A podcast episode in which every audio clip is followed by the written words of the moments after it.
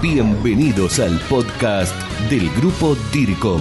Nuestro principal objetivo es la gestión del conocimiento latinoamericano en materia de comunicación por parte de expertos latinos, entrevistas, comentarios, reflexiones y todo lo necesario para el profesional de la comunicación. Podcast del grupo DIRCOM con Juanjo Larrea. ¿Qué tal? Bienvenidos, soy Juanjo Larrea y una vez más con el gusto, el placer de poder conversar aquí en el podcast DIRCOM y para todo nuestro público profesionales de la comunicación en Latinoamérica. Cada tanto voy leyendo algún libro y lo voy compartiendo y el placer doble de poder leerlo y conversar con el autor. En este caso me estoy refiriendo al libro La marca Identidad y Estrategia. El autor es Carlos Ábalos, un argentino, alguien que trabaja ya hace más de 30 años en el área de comunicación. Carlos, en esta mañana fea y fría aquí en la ciudad de Buenos Aires, te doy la bienvenida y gracias por atendernos. Buen día Juanjo, ¿cómo te va? Muy bien, contento de poder conversar con vos y de poder de alguna manera también consultarte sobre este lindo y práctico libro que a todo profesional seguramente le va a venir muy bien para trabajar esto que cada vez tiene más fuerza, ¿no? La marca. ¿Por qué la marca, Carlos? ¿Por qué debemos ponerle más atención a la marca? Y tal vez yo diría, adelantándome algo, no tanto al producto. El libro en realidad nace de una preocupación personal de, muchos años de, poder darle algún sustento teórico a gran parte de los trabajos que fui desarrollando estos años. En realidad mi profesión madre es el diseño gráfico, soy un graduado de diseño gráfico de Estados Unidos y, y en realidad los que nos hemos dedicado en principio a las artes aplicadas como el diseño gráfico, hemos partido más desde una teoría de lo visual y no tanto de la teoría del comportamiento o de la comunicación. Bien. Y lo que me ha tocado vivir es que hace relativamente poco poco para mí a la edad que tengo es siete años, comencé a estudiar de vuelta y en realidad me zambullí en el tema de comunicación a través de un máster de la Universidad Austral y ahí empecé a levantar un poco mi curiosidad en tratar de entender por qué había fallado las veces que fallé y por qué en algunos casos en que tuvimos éxito, si hubo alguna razón válida para eso que pudiera ser replicable para el futuro. Grupo DIRCOM, gestión del conocimiento latinoamericano en comunicación y por expertos latinos. Y el libro nace de eso, de tratar de juntar este, un poco de teoría filosófica acerca de cómo se comportan comunicacionalmente las organizaciones y tratar de elaborar un modelo práctico, aplicable y fundamentalmente replicable para lo que es la realidad regional latinoamericana, que muchas veces cuenta con menos tiempo y menos recursos humanos y económicos que en otros lugares para hacer este tipo de desarrollo. Permitime contarle, Carlos, a la gente que has trabajado con empresas, por lo que fui leyendo en tu hoja de vida, en tu currículum, de primer nivel. Aguas Danone de Argentina, Bank Boston, Banco Río, Banco Itaú de Brasil, Bodegas Norton, Casa Foa, Coca-Cola de Argentina y tantas otras que no leo, pero simplemente por no aburrir con un listado largo. No dejes de comunicarte con nosotros. Envía tus mensajes a info arroba. Estamos en contacto. Carlos, hay una parte buena que hace énfasis el libro tuyo, La marca, identidad y estrategia, que tiene que ver con la marca y sus públicos. ¿Por qué tanto énfasis en este sentido y en este caso puntual? La marca y sus públicos en plural. A ver, el primer pensamiento natural es pensar que el público de la marca es un público externo, o sea, es el público estratégico que, que se convierte en cliente, en consumidor o en que va a tomar los servicios que ofrece la organización. Y en realidad, la marca también es un, es es, un dispositivo de comunicación fenomenal para la comunicación interna y para comunicarse con todos los stakeholders, todos aquellos que están interesados en el desarrollo de la organización. Y en este sentido, quiero hacer un énfasis importante en que yo no hago demasiada diferencia entre marca y organización, salvo por supuesto las diferencias técnicas de aquellas organizaciones que tienen que son marca, como lo han sido tradicionalmente Procter y Unilever. Pero He visto con muchísimo agrado que cuando una organización cambia su identidad de marca, está reforzando también los valores para los cuales esa marca subsiste, los valores que, que ofrece, la promesa de la marca sirve tanto para adentro como para afuera. Y ese énfasis me parece importante, porque hay mucha, mucho énfasis en la comunicación interna hoy en día, y lo que se cree es que los valores de una, de una marca son solo para afuera, o los valores que van para adentro son distintos. Y en realidad son los mismos. Lo que ocurre es que el posicionamiento hacia adentro, hacia afuera, lo que hace es que active determinados valores, pero que son siempre valores sustentables de la misma organización.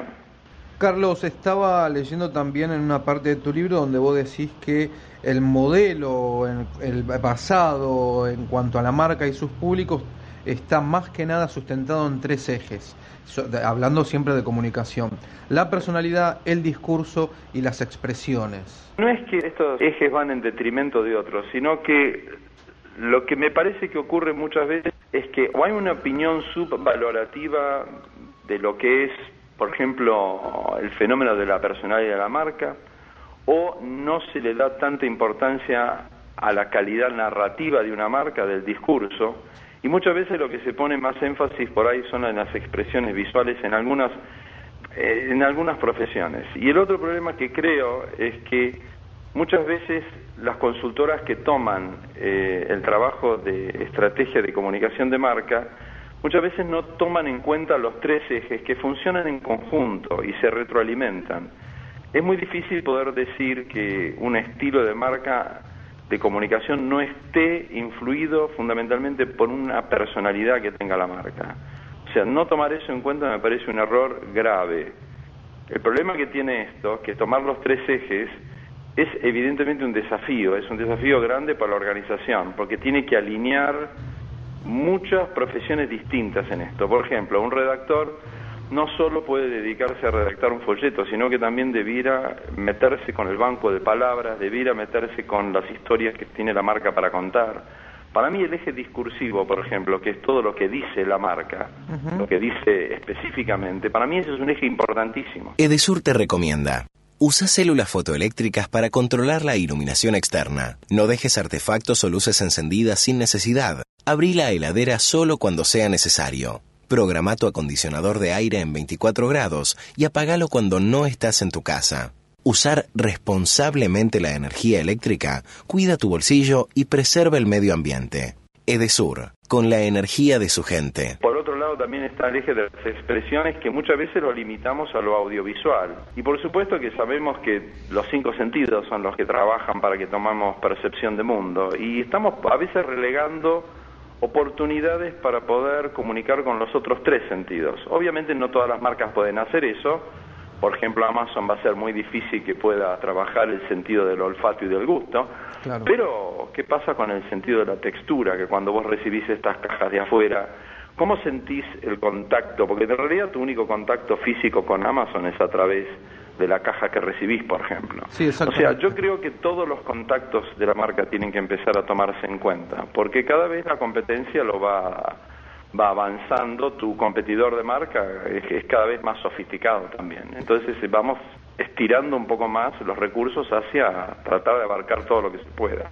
Y, sí, y, tratar de ser más visible, a medida que te voy escuchando, de ser visible en este mundo globalizado en el cual nos cuesta muchísimo ser diferenciados entre la competencia, nuestros colegas, entre los eh, pares, eh, etcétera, ¿no? Le cuento a la gente también que Carlos Ábalos, con quien me da mucho gusto estar conversando y escucharlo, es magíster en comunicación social de la Universidad Austral de Buenos Aires, entre otras cosas. Vos sabés, Carlos, que muchas veces eh, le digo a la gente o en, en, conferencias o en charlas que, que uno ya no compra un producto en sí, cuánto hace que uno no va a un lugar a comprar una, un producto, por decir una marca Nike o Nike, depende cómo la llaman en cada país, y uno ya no está preguntando si esta tela se achica, encoge, si es de Italia, si el hilo viene de Indonesia, uno ya está comprando básicamente la marca y descarta todo el resto, ¿no? Con, y, y cuando compra la marca, compra todo el valor agregado que viene encima. ¿Cuán, cuán importante es este libro, creo yo, hoy para el profesional de la comunicación, para aquel que está trabajando en alguna empresa mediana, grande o, pequeña, o haciendo comunicación para alguna persona política o funcionario público. Carlos, para nosotros es muy importante haberte escuchado.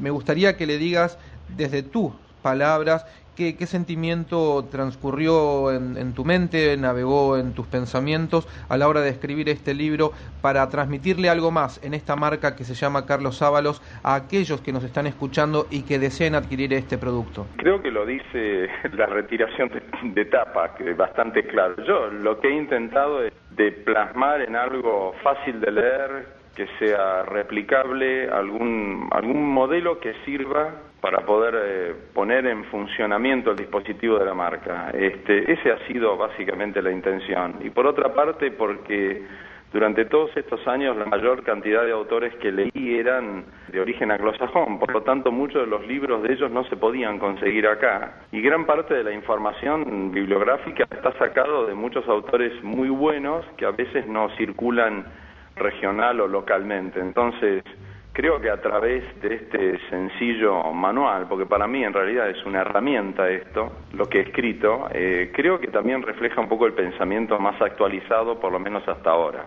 Esa ha sido la intención, Juanjo, ni más ni menos que eso. Es Carlos Ábalos quien en la retiración de Contratapa dice el gran valor que tienen las marcas es el poder de construir relaciones con sus públicos.